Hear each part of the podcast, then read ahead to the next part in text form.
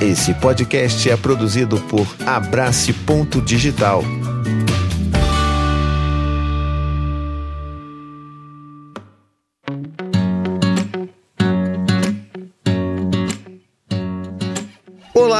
Olá, pessoas lindas! Esse aqui é o nosso Dois Dedos de Prosa, esse quadro que é tão querido já por todo mundo que ouve Paizinho Vírgula, onde a gente traz pessoas incríveis para conversar. E, olha, eu, eu sei que eu, eu tenho falado muito com pessoas incríveis, mas hoje eu, eu preciso falar que, assim, é, é incrível um, um nível a mais, assim, sabe? Tem um plus aí nesse incrível, que é a maravilhosa da Nath Finanças. Gente, vocês têm noção? Eu tô falando com a Nath Finanças aqui na minha frente, não é um vídeo dela, entendeu? Então, assim, é ao vivo aqui. Então, seja muitíssimo bem-vinda, querida, e obrigado por estar aqui conversando com a gente. Eu que agradeço, Tiago, agradeço pelo convite. Fico muito feliz em poder falar sobre o assunto que eu amo tanto, que é educação financeira, principalmente agora para as crianças. E eu fico muito feliz por você admirar meu trabalho. O seu trabalho também é incrível, tá de parabéns. Então, vamos embora conversar e pode contar comigo e vamos trazer essa pauta que é muito importante, né? Cara, sim. Você falou isso, isso para mim é tão importante porque eu vou te explicar o porquê. É, eu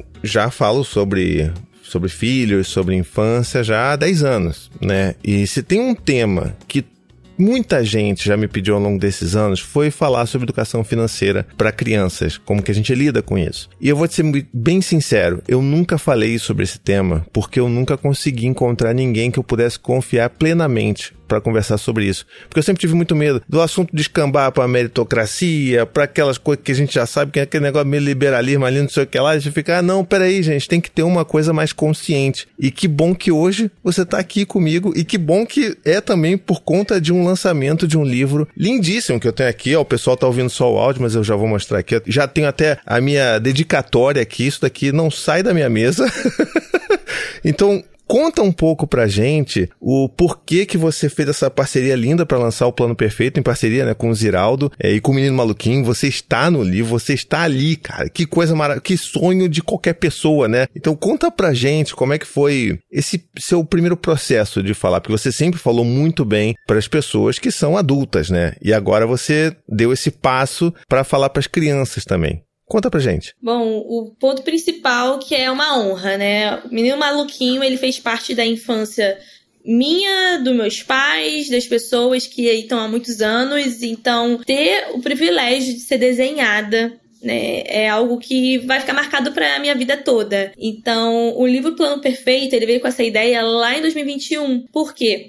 É, não adianta a gente falar de educação financeira se a gente tá cometendo os erros por conta de não teve essa base. Então imagina, né? uhum. né? Alguém que tá começando a se organizar financeiramente e aí ficou endividado, aí ficou com endividado no cartão de crédito, comprou um monte de coisa que sempre quis comprar, porque a gente tem a nossa criança interior sim, e educação financeira não é só números, é também o nosso comportamento, as nossas emoções, o nosso passado, que reflete diretamente como a gente se relaciona com o dinheiro no futuro.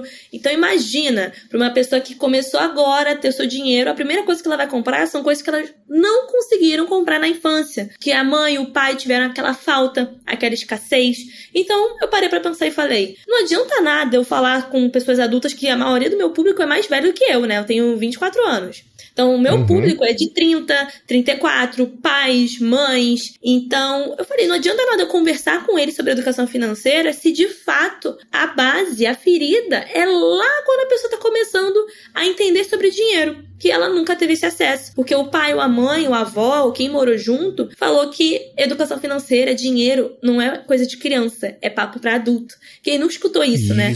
Que dinheiro é sujo, né? Não mexe nisso. Não mexe nisso, as notas são sujas, não mexe, não, não tem como, porque não tem dinheiro em casa. Então, tem a maioria dos brasileiros passaram uma relação com o dinheiro traumática.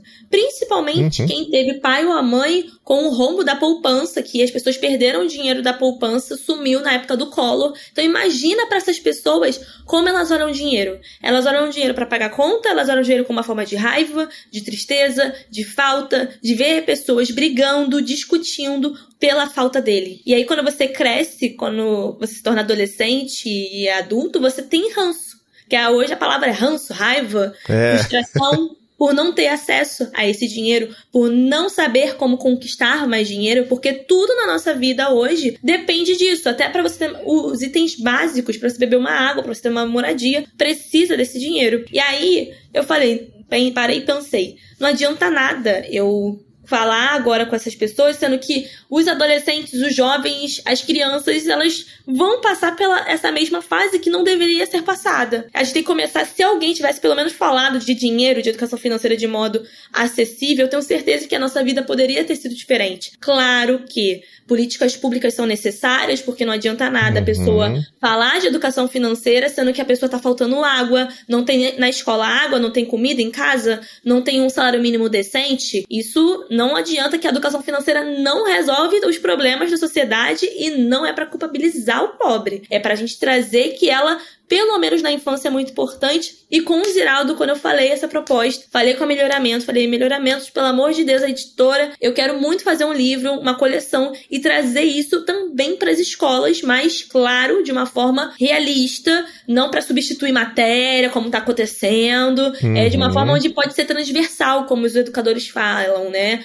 Que é uma forma de complementar e não tirar a matéria para colocar outra. Então, eu falei, vamos fazer esse livro e vão ser, vão sair, né, cinco, mais de cinco livros, que começa desde a criança até o adolescente. Então, a gente tá começando mesmo desde a infância, a criança ali começando nas escolas, aí a pessoa se torna adolescente, e aí começa a entender sobre como se organizar financeiramente. Então, o livro ponto inicial foi com essa ideia e o mais legal é que não foi só eu lá falando de dinheiro para as crianças, eu também tive acompanhamento de pedagogos da, da área da educação, porque uhum. eu sou uma pessoa que eu falo de dinheiro na internet, eu sou orientadora financeira, mas eu não trabalho dentro das escolas para saber como vai se comunicar com a didática nas escolas que seja de uma forma acessível. Então trazer pedagogos, psicólogos dentro do livro para fazer a revisão, para fazer o acompanhamento de como tá sendo os exemplos, se são exemplos que fazem sentido naquele momento.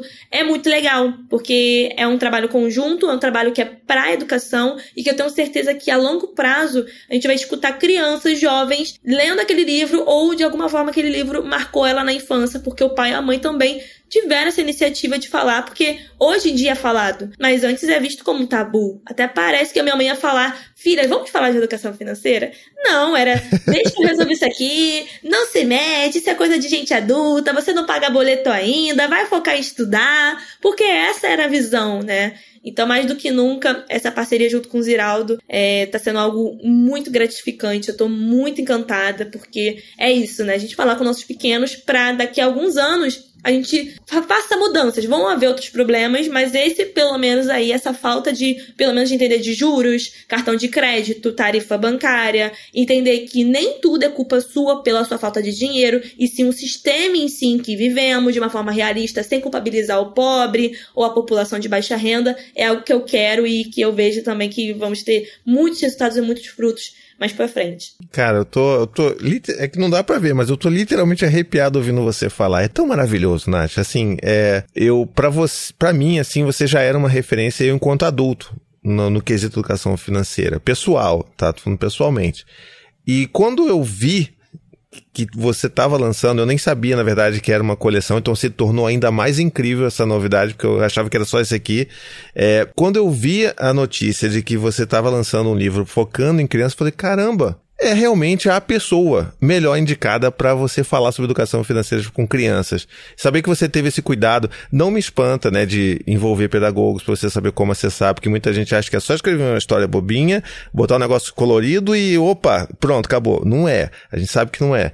Então, eu fico muito feliz de ver o quanto que está se colocando de cuidado e carinho nesse livro daqui. E, assim, eu já eu já li o livro e eu sei como ele é uma história, né? Assim, as pessoas acham assim, não, isso é um, acho que é um outro tabu também, que muitos de nós, assim, quando a gente é adulto, a gente, em algum momento da nossa vida, a gente quis saber um pouquinho mais sobre educação financeira. Aí você vai lá na livraria, pega um livro que você não sabe de quem é, o que, que você escreve, aí deu um monte de barbaridade ali, e é um livro denso que mostra um monte de matemática confusa ali, você fica meio assim, o que, que é isso? Aí você fecha aquele livro, você nunca mais vai abrir o extrato da sua conta, porque tomou um, né, tomou uma surra tão grande daquele livro que você também se sente culpado, se sente ignorante, e aí você para de ver isso e só torna ainda pior a sua situação. É, e ver como isso daqui tá, tá trazido para um universo lúdico, sabe? De que a história está sendo contada, você vê os personagens que a gente ama, que os nossos filhos conhecem, e o que é muito louco, né? Porque a gente fica achando às vezes que o Menino Maluquinho, o universo Menino Maluquinho, ele, ele parou na gente, não. Os meus filhos de 9, 8 anos conhecem também esse, esse, esse personagem tão, tão marcante na nossa história. E a gente vê que tem uma história sendo contada. E você aparece, e você fala, e traz os conceitos. Eu acho que isso, sabe, é de uma riqueza tão grande. E, poxa, eu gostaria muito mesmo que todo mundo que estivesse ouvindo esse episódio aqui, você desse uma pausa aí, já vai lá, compra, garante o seu, já compra pra dar de presente também, porque isso aqui é uma preciosidade de verdade, sabe? Eu não tô falando só porque eu tô querendo encher sua bola, não. É porque realmente um negócio que a gente precisava. Porque a gente não sabe de nada, a gente não sabe nem lidar com as nossas coisas. Imagina lidar com essa situação financeira perante os nossos filhos. Meus filhos já perguntaram como é que é esse negócio de cartão de crédito. Mas como é que você pagou? Se você só encostou o celular ali, né? E na hora que você faz um pix, você paga por aproximação. Então, assim, é tudo muito abstrato para as crianças. E quando a gente começa a dar um pouco mais de, né, de concreticidade para o dinheiro e mostrar principalmente que o dinheiro é uma coisa que né, não é de todo ruim, tem o seu valor e nos proporciona muitas coisas, né? E, e, principalmente desassociar essa questão de ai, o meu trabalho é um inferno, eu odeio o meu trabalho porque eu preciso de dinheiro. Então, assim, existe um monte de reverberação que impacta na nossa vida adulta que a gente poderia, de fato, estar tá trabalhando lá no início, né? Exatamente. É, a parte de tudo. Acho que eu vou botar até um exemplo que é um clássico que eu sempre comento que as pessoas elas se identificam, que é a papelaria o jovem adulto que hoje pode comprar um caderno legal, um lápis, enfim, aquele kit completo de papelaria, hoje ele está realizando o que ele não podia realizar antes porque o pai e a mãe uhum. não podia. E essa pessoa fica com uma compulsão de comprar, comprar, comprar, porque ela está preenchendo um vazio que ela não teve acesso. E se tivesse, a gente tivesse, nossos pais tivéssemos é, educação financeira para explicar o motivo do porquê não podia, porque faltava isso, mas você tem que aprender a juntar, tem que aprender a como funciona o sistema com dinheiro, explicar sobre a história do dinheiro. Acho que seria menos traumatizante algumas coisas, sabe? Eu vejo que as pessoas pensam: ah, educação financeira é só falar para quem tem dinheiro, ou é só para quem pode guardar dinheiro. E pelo contrário, a educação financeira me ajudou e já me tirou de muitas ciladas, como por exemplo, tarifas bancárias. Hoje uhum. a gente pouca gente sabe, mas a gente tem o pacote de serviços essenciais gratuito, onde todo banco, todo banco, pode ser o tradicional ou não, todo banco é obrigado a te oferecer esse pacote gratuito, essa conta corrente gratuita, que tem algumas limitações, né, de fazer saque e tudo mais, mas é uma conta corrente gratuita, que para um jovem que está começando agora e quer guardar um dinheiro, ele não precisa pagar 30, 40 reais para guardar uma grana, para deixar o dinheiro ali guardado, para fazer uma movimentação financeira, para usar um cartão de débito. Então, desde pequeno, se a gente tivesse esse acesso, porque as crianças entendem hoje com a tecnologia que o cartão de crédito é algo infinito. Papai, é só passar o Exato. cartão. É só, é só passar o cartão, as crianças já sabem. E como a gente não deve conversar com elas sobre isso. Porque, de fato, os jovens vão ver nas escolas, estão vendo com o avanço da tecnologia. Na, na, na, minha época, quando eu era criança, não existia internet. Era internet de escada que estava começando a entrar. Agora, tem épocas que nem existia, na verdade, nem a, a, internet de escada. Então, mais do que nunca, com o avanço rápido da tecnologia, a gente precisa sim atualizar as crianças e falar com elas sobre esse assunto. Mas, de fato, entender que a educação financeira ela fala mais sobre o nosso comportamento, mais do que a gente imagina, com as nossas emoções. Toca na ferida. Você para e pensa, por que eu tô comprando um monte de coisa na papelaria.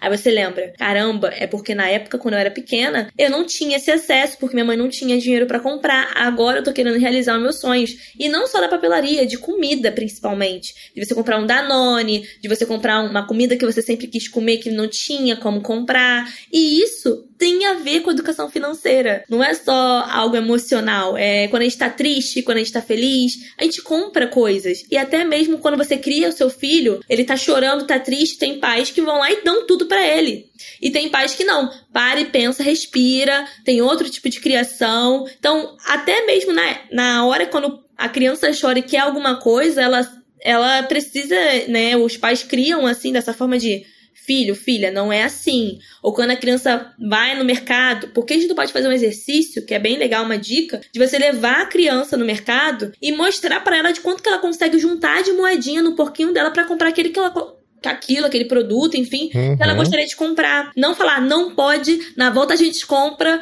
e ou, ou no final fala que não, e não, não vou comprar porque tá com falta de dinheiro, e ela sempre vai entender que dinheiro é falta. Ou o dinheiro é, tá faltando alguma coisa, ou que é algo ruim, ou é algo de estresse quando a mãe fala. Então são coisas que gatilhos que afetam diretamente a nossa forma como ver, como ver o mundo, como a gente se relaciona com as pessoas, inclusive com o dinheiro. Cara, eu acho que assim, uma das coisas bacanas de que as pessoas podem pensar assim, que, ah, não, poxa, esse livro aqui é um livro infantil e ok, eu vou ler para meus filhos. Não, mas você pode ler também, porque é, é isso que você falou. Muitos desses problemas que a gente tem tá ali interligado com a criança interior. Então, ler um livro desse, infantil, que pode parecer, ah, não, mas pô, não vou ler isso para mim é bom porque você vai estar lendo para sua própria criança interior também, né? Vai ajudar a gente a lidar com essas sensações de que o dinheiro você não podia comprar. E eu faço um exposed aqui. Você deu esse exemplo, foi perfeito. Porque a Anne, minha esposa, ela é exatamente essa pessoa. Se ela entra hoje em dia numa papelaria, ela sai dali, ó, é com caneta, é kit disso, kit daquilo. E é justamente isso, porque ela não tinha essa condição de ter isso quando era criança e agora vai ter para compensar. E tem muita gente que usa, infelizmente, o dinheiro como forma de compensação emocional ou sentimental, né? né? Não à toa que a gente vê um monte de gente preocupada criando filho, por exemplo. Isso é muito do meu dia a dia nas redes sociais das pessoas que ficam, poxa, mas como é que eu ensino isso pro meu filho? Meu filho, eu vou numa loja de brinquedo, ele vai querer comprar um monte de coisa, eu simplesmente não vou, vai ser proibido ir. E eu sempre fui muito contra essa coisa muito taxativa, né? Porque assim, a gente pode entrar numa loja de brinquedo, olhar as coisas, olhar legal, desejar, desejado faz parte do ser humano, né? Mas a partir do momento que você começa, sei lá, a chorar, chorar, chorar para você ter, se você cede aquilo para calar aquele choro, você também não tá ajudando a criança, né, a, a resolver a lidar com aquela emoção de frustração dela de não ter aquilo que ela deseja e muito menos também vai estar tá passando uma, uma mensagem, vamos dizer assim, saudável sobre como lidar com dinheiro, porque você vai jogar um monte de coisa em cima daquela criança, depois ela vai pedir outra coisa. Você fala, não, mas eu já gastei isso, já foi 300 reais aqui, 300 reais aqui. Você, você quer tudo. Então, assim, essas coisas sempre voltam para as crianças. A gente mesmo ouvia isso quando era criança.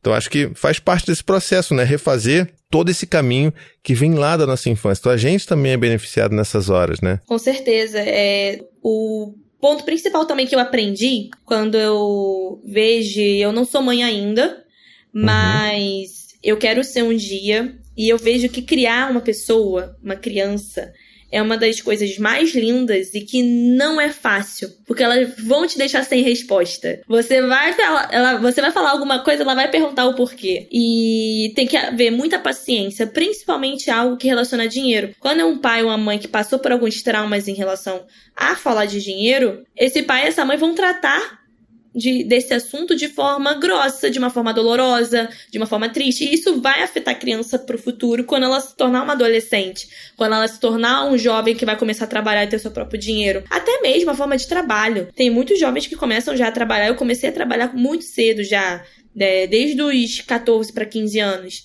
E isso afetou muito a gente, de como a gente se relaciona com o mundo, de como a gente entende sobre dinheiro, de como a gente gasta. A primeira coisa que eu fiz quando eu ganhei meu, meu, meu primeiro salário, eu fui no McDonald's comprar um kit de McDonald's porque minha mãe nunca comprava, porque ela não tinha dinheiro. E aí eu quis uhum. comer um Big Mac pela primeira vez. E isso é de uma infância. Então, percebe que a infância, ela afeta tudo, o, tudo que a gente olha o mundo, tudo que a gente observa, são professores, pessoas, é, experiências que marcam a gente na infância, que afetam diretamente como a gente é adulto hoje. Então não tem como falar de educação financeira sem falar da infância, sem começar pela infância, porque se a gente não começar por lá, a gente vai ficar perdido, vai ficar perdida. E essas coisas você só descobre depois que tá endividado, que tá endividada, que tá vendo que tá numa relação onde você para e pensa, ué, eu quero ser independente, eu sempre quis ser independente. Porque também a independência financeira, principalmente para nós mulheres, é recente, não é algo que tem muito tempo para você trabalhar, ter acesso a esse trabalho, porque infelizmente as mulheres ganham 40% a menos do que os homens, principalmente homens brancos. Então tem toda, toda a cadeia que não é só falar de anotar os gastos, é também você entender que existe uma cadeia que a gente precisa entender contexto histórico de como as mulheres, as crianças, os jovens adultos lidam com dinheiro. Cara, brilhante. É perfeito isso. Porque é, é tão bom conversar com você porque tem essa, essa consciência, sabe? E, e é muito louco, porque você é muito jovem. Eu fico assim, caramba, ela só tem 24 anos, gente. Que, que, sabe, parece ter uma alma idosa aí, já que viveu muito nessa vida, sabe? Que já sabe muito das coisas. então, isso, isso inclusive, é um elogio, tá? Juro, eu sempre penso quando eu vou conversar, pessoal, nossa, eu pensava que você era mais velha, pensei que você tinha cinco. Mas é muito legal, cara, é muito legal. Dá, inclusive, esperança, porque a gente que é um pouco mais velho fica nessa coisa, ah, a juventude está perdida. E, cara, olha que só quanto jovem legal, quanto jovem adulto legal tá em, tem por aí. Você, eu acho que é um desses expoentes que apareceram, sabe? E agora eu vou te fazer uma pergunta aqui, porque são duas perguntas que as pessoas costumam me fazer muito e eu honestamente tenho dificuldade de responder, porque para mim é, a relação que a gente teve com o dinheiro, com os nossos quatro filhos, sempre foi muito é, vamos dizer, não foi nada planejada, né? Assim, eu vou falar estruturalmente sobre o que, que é educação financeira, o que, é isso, o que, que é aquilo, mas a gente também nunca escondeu, então sempre foi uma conversa muito aberta. A pessoa vai, ah, já ouvi muitas vezes essa coisa, ah, por que, que você não compra isso aqui? Você não bota, passa o seu cartão aí que vai, vai passar. E aí a gente para, não, peraí, filho, isso aqui é um cartão que vai me deixar pagar lá na frente aquilo que eu tô comprando agora. Então eu não posso sair comprando tudo porque lá na frente eu não vou ter dinheiro para comprar isso daqui, para pagar essa conta. Então a gente sempre teve uma conversa mais natural sobre isso.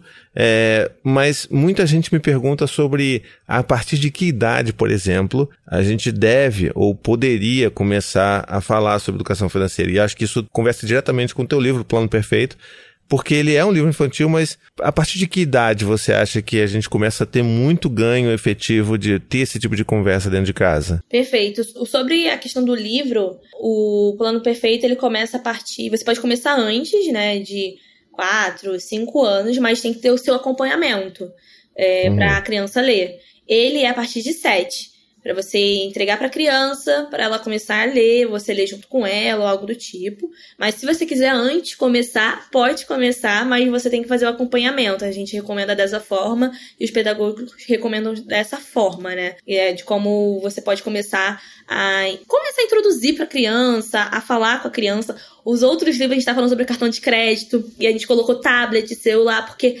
essa é a realidade hoje das crianças. Uhum. Não adianta nada botar uma calculadora, sendo que ela calcula pelo celular. sabe? Sim. Não adianta nada eu falar de boleto em papel, sendo que hoje elas pagam pelo celular. É. então, claro que tem uma parcela que não tem acesso, a gente tem, também tem que entender que tem uma parte que não tem acesso à internet, não tem acesso a celular, celulares, né? Não tem acesso.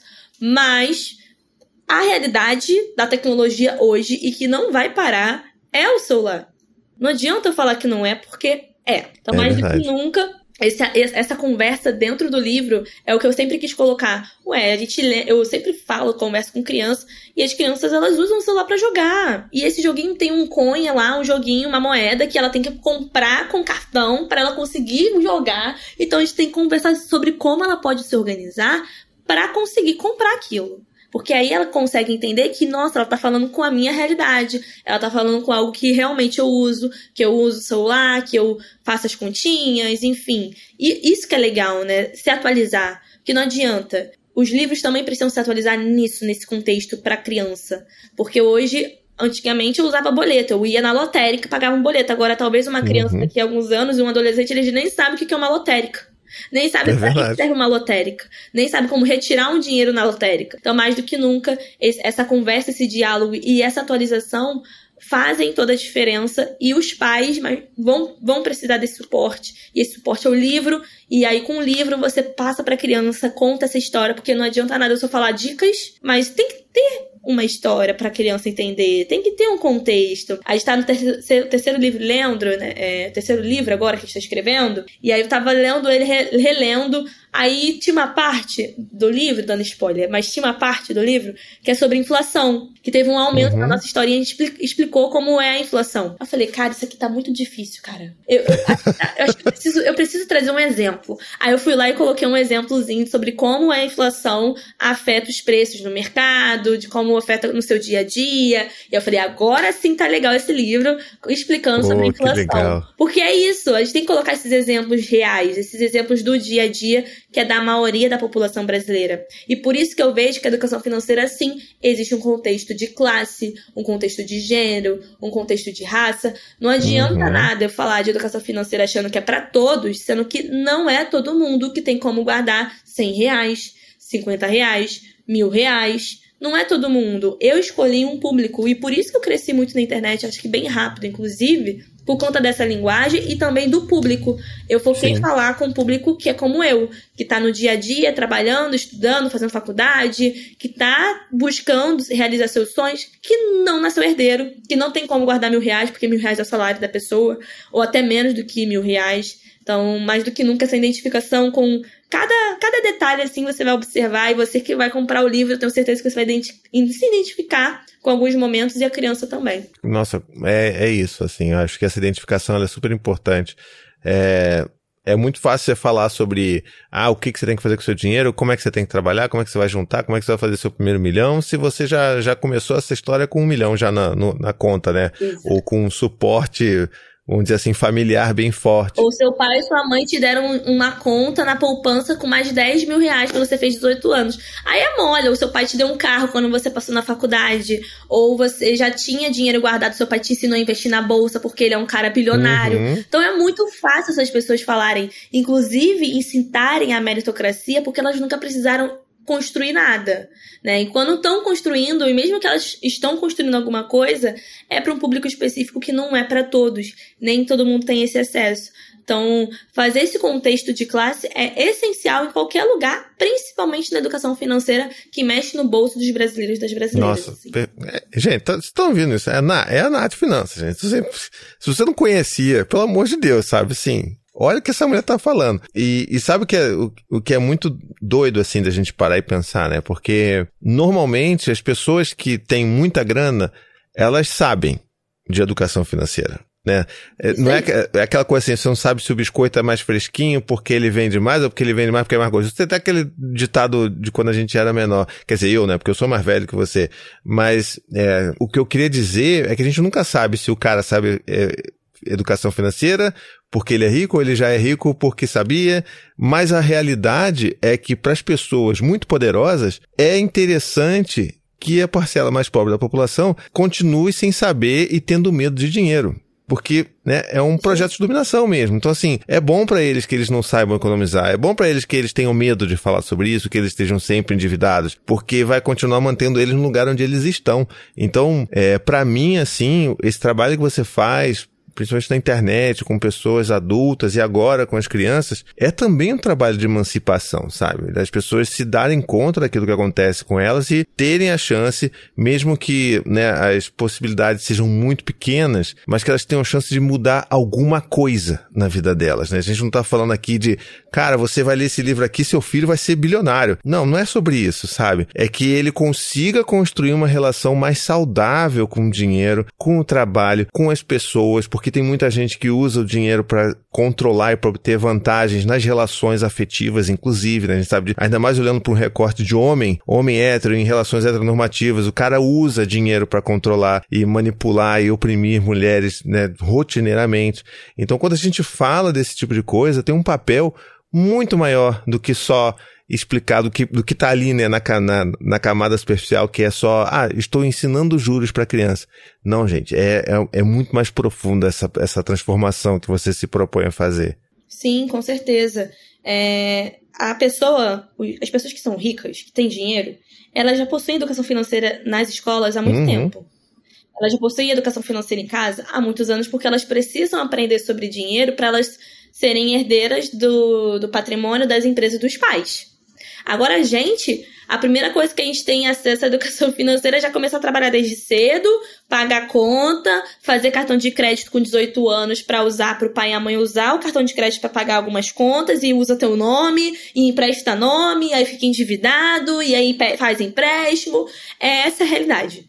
Não é tivemos educação financeira desde pequeno e agora a gente sabe se organizar. Não, é outras prioridades. A prioridade é comer, é pagar a conta, a moradia, pegar o trem, pegar o busão para ir trabalhar, para pagar os boletos de casa e ajudar em casa. O jovem hoje, de 18, 20, 21, já trabalha para pagar as contas dentro de casa. O jovem hoje em dia, infelizmente, não tá saindo de casa como antigamente, porque não tem como sair pois de é. casa, é. porque financeiramente as coisas estão caras. Então, olha como mudou também a nossa sociedade. Eu vejo, e na época, inclusive da minha mãe, minha mãe tem 50, vai, tem, vai fazer 52. A minha mãe, ela saiu de casa e outros pessoas saíram de casa. Minha mãe é um caso isolado porque ela perdeu os pais muito cedo, com 15 anos. Mas o, as pessoas na época já tinham que casar, ter filho e já sair da casa dos pais. Sim. Ou fazer um puxadinho na casa do pai e da mãe, ou morava no mesmo terreno na casa do pai e da mãe. E hoje o jovem, ele não tem prioridade de. Não é que ele não tem prioridade de comprar casa própria, como dizem. Isso é uma mentira. Na verdade, o jovem ele não tá conseguindo comprar porque não tem dinheiro para comprar, porque não tem emprego. A gente tem um número de desempregados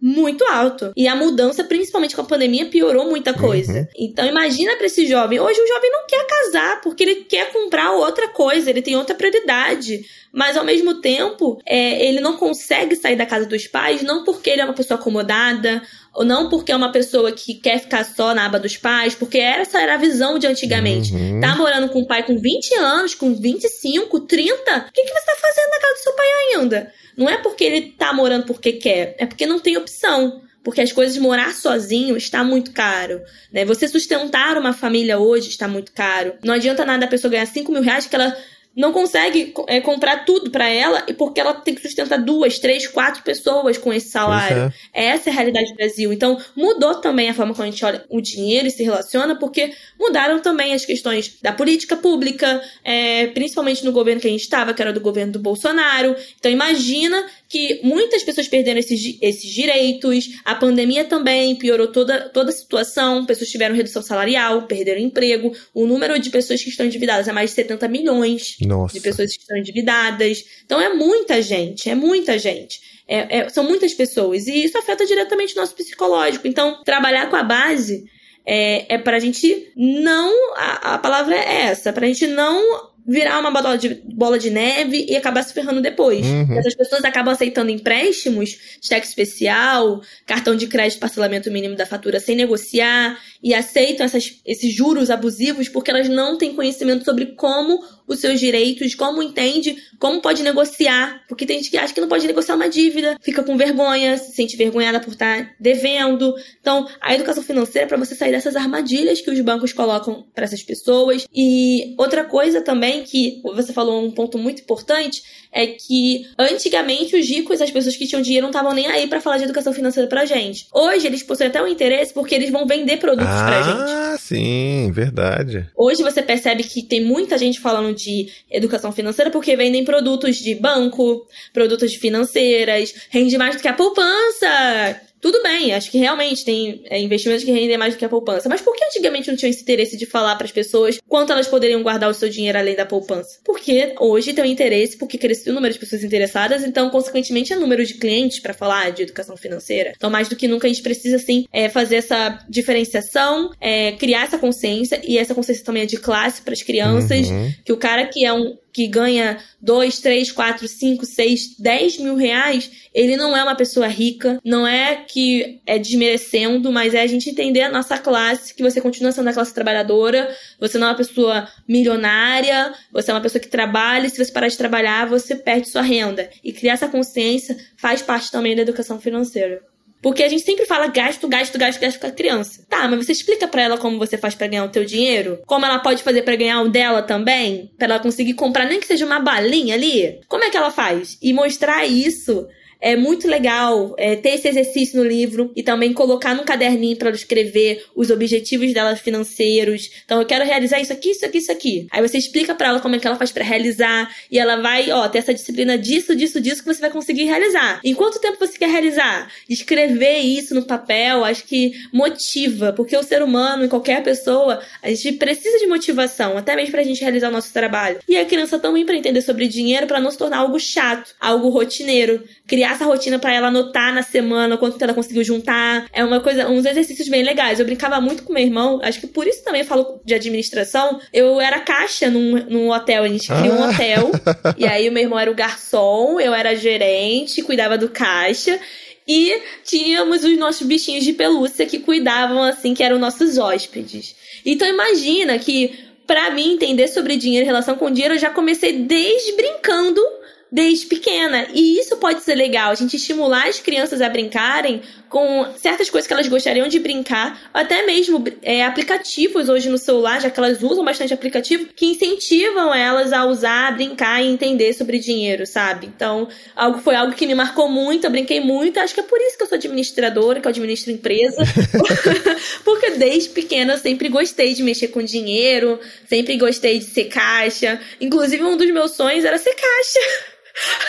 Olha! Meu sonho era ser caixa, mexer com dinheiro. Era algo que eu sempre gostei, assim. Inclusive, é, antes de eu trabalhar na área financeira, trabalhei fazendo cartão de loja. E uma das promoções que eu ia ter era ser caixa e também fazendo cartão. Eu só não fui porque eu, eu queria fazer mesmo estágio na área financeira, que eu já gostei, já tinha me identificado. Mas, cara, era algo que eu sempre quis fazer, era mexer com caixa, com dinheiro, passando cartão, débito e crédito.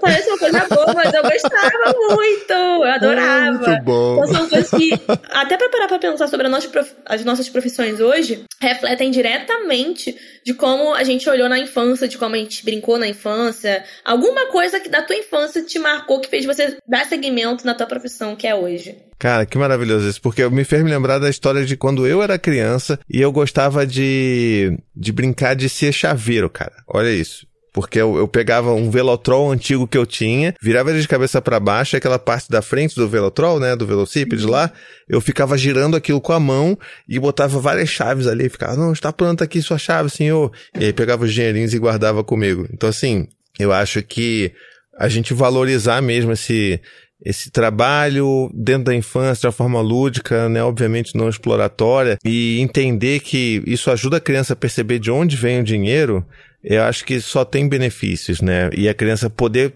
ter o, alguma coisa ali para ela comprar o que, o que ela quiser, sem ter que sabe, ficar toda hora pedindo permissão e tal, dá, dá, dá esse senso de, de, de, né, de empoderamento para a criança que eu acho que é super saudável também, né? Eu acho que esse, inclusive, esse é o, é o mote principal do seu primeiro livro, né? O plano perfeito é justamente, eu não sei se eu posso dar espaço, se não puder, depois você fala que eu corto.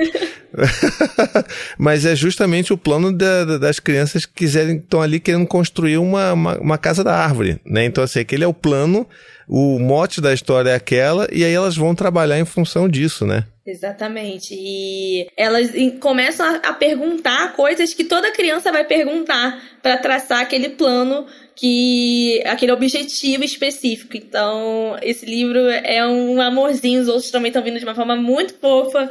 Eu espero aí que todos gostem e começem a aplicar isso em casa. É, o meu foco esse ano é de fato é falar com os pais, falar com as crianças.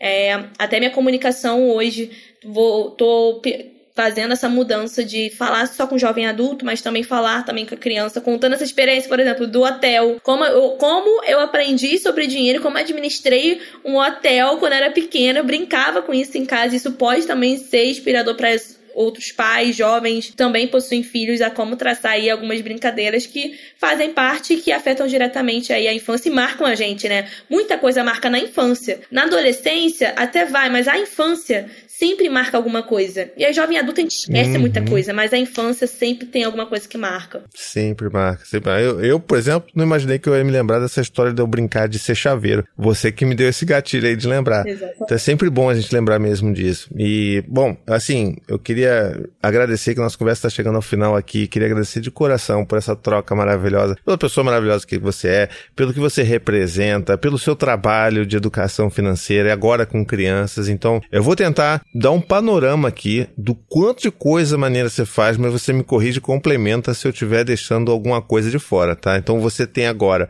tá lançando o seu primeiro livro aqui da coleção, né, com o Ziraldo, o Plano Perfeito, mas você também tem um monte de outras coisas. Você primeiro tem as suas redes que por si só já ensinam muito, você não é daquelas pessoas que eu falo um pouquinho, mas ó, compra meu curso aqui para saber. Não. Então assim, outro dia, inclusive, me ajudou uma thread sua para falar sobre imposto de renda, sabe? Que você postou recentemente. Então assim, ajuda demais, cara ajuda demais. Então sigam a Nath nas redes sociais, esse é o primeiro passo para você, tá? É, você também tem um app, né? Que na verdade é o, é o Netplay, né? Que é, ele é um app, é um, um streaming, você pode contar um pouco mais sobre como é que isso funciona. E assim, de uma forma geral, tem toda essa consultoria que você dá para todo mundo que se, se propõe a estudar. Né? Então, assim, Conta um pouquinho sobre o tipo de coisa que a gente pode usar, a gente agora adulto, né? Que a gente pode também se beneficiar do seu, do seu trabalho. Ai, obrigada. Fico muito feliz pelo convite. Temos aí vários produtos da Nath Finanças. A gente tem aí a plataforma Nath Play, que é a plataforma de educação financeira, mas ela não é só de educação financeira, ela fala de empreendedorismo, como você pode organizar o seu negócio, como abrir teu MEI. Também a gente está introduzindo aí é, contabilidade, finanças pessoais, finanças corporativas. Mais para frente vamos colocar mais entretenimento, porque eu também adoro, eu sou uma pessoa que adora reality, entretenimento, e por que eu não posso ter isso na minha plataforma também? Adoro, sou muito fofoqueira. Adoro saber reality, o que tá acontecendo. Nossa! Mas a plataforma Natplay, ela veio com essa intenção de trazer educação financeira de modo acessível, onde eu consigo me comunicar dentro da minha comunidade ali, tudo em um lugar só, planos a partir de R$ 9,90 por mês que você pode dividir com outra pessoa. Então fica R$ 4,50 dividindo para outra pessoa a tela, Foi. pode assistir. E além disso, a gente tem as redes sociais, que é Nath Finanças e todas as redes. Postamos conteúdos quase todos os dias. É, no, no, Twitter, eu sou twitteira, né? Posto todo dia algum conteúdo no Twitter. É daí que vem o meu amor por você, ah. porque olha, nossa. eu posto conteúdo dia lá, eu adoro, muito twitteira. E temos também um site, temos artigos também no site natfinanças.com.br, Instagram, TikTok, YouTube também, temos mais de 240 vídeos lá no YouTube. Então, livro, O Plano Perfeito, temos o livro também que eu lancei em 2021, Orçamento Sem Falhas, que é para você que quer começar a se organizar financeiramente. E é isso, o que você precisar também, vocês que estão aqui escutando, contem comigo em todas as redes, estamos juntos. Poxa, que maravilha. Olha quanta coisa, minha gente. É assim. E, e tem outra coisa, hein? Nath Finanças, dona dos melhores trocadilhos com seu próprio nome, que eu fico às vezes me, me borrando de rir aqui. Eu sou hoje Nath Crianças. Hoje eu sou Nath Aí, Crianças. Maravilhoso. Muito bom, muito bom. Ai, muito obrigada. Querida, muito obrigado de verdade. Fique bem aí. Pode contar comigo, com a gente aqui. Sempre que precisar falar com, com esse público de pais e mães, estou aqui sempre aberto, disponível, de braços abertos para você, tá bom? Eu que agradeço. Muito, muito, muito obrigada. A você também por falar de uma forma tão incrível, principalmente contando a sua experiência como pai, como filho. Cara, isso é muito bom para nós que não temos hoje filhos, que a gente pretende ter, sobre como a gente pode criar de uma forma diferente. Porque eu tenho certeza aí uhum. que a sua uhum. forma de criação, quando seu pai te criou, sua mãe te criou, foi diferente. Você quer fazer alguma coisa e melhorar algumas coisas. Então, ter pessoas como você também trazendo esses conteúdos é muito importante. Porque nós, jovens, quando a gente pensa aí, jovens adultos, pensamos aí ter um filho, criar uma família, a gente também tem que olhar como a gente vai criar um ser humano. Que não é fácil, porque cria personalidade, é, comportamento, que vai marcar completamente aquela criança, aquele jovem, aquele adulto. Então, obrigada também pelo seu trabalho e obrigada pelo convite. Ai, que maravilha. A gente vai ficando então por aqui, minha gente. Não esquece de divulgar, divulga esse, esse episódio por aí, porque todo mundo precisa falar sobre finanças com seus filhos. Então, esse, vocês me pediram há, há anos esse episódio, então agora tem um episódio, você compartilha. Faça o favor de marcar a Nath, me marca nos stories. Já, já alopra, vamos esgotar esse livro aqui, tá bom? Na, vai lá na Amazon, vai ter link para você comprar. Então, assim, já vamos fazer todo o serviço completo aqui, porque a gente precisa garantir que esse livro seja um sucesso, para todos os outros sejam um sucesso também. A gente tem a nossa coleção completa aqui. Vou ter minha Nath, Nath Bibliotecanças aqui em casa. Tá. tentei. Não foi muito bom, mas eu tentei. Ai, obrigada. Então é isso, gente. Um beijo e até a próxima. Um tchau, beijo, tchau. Tchau, tchau.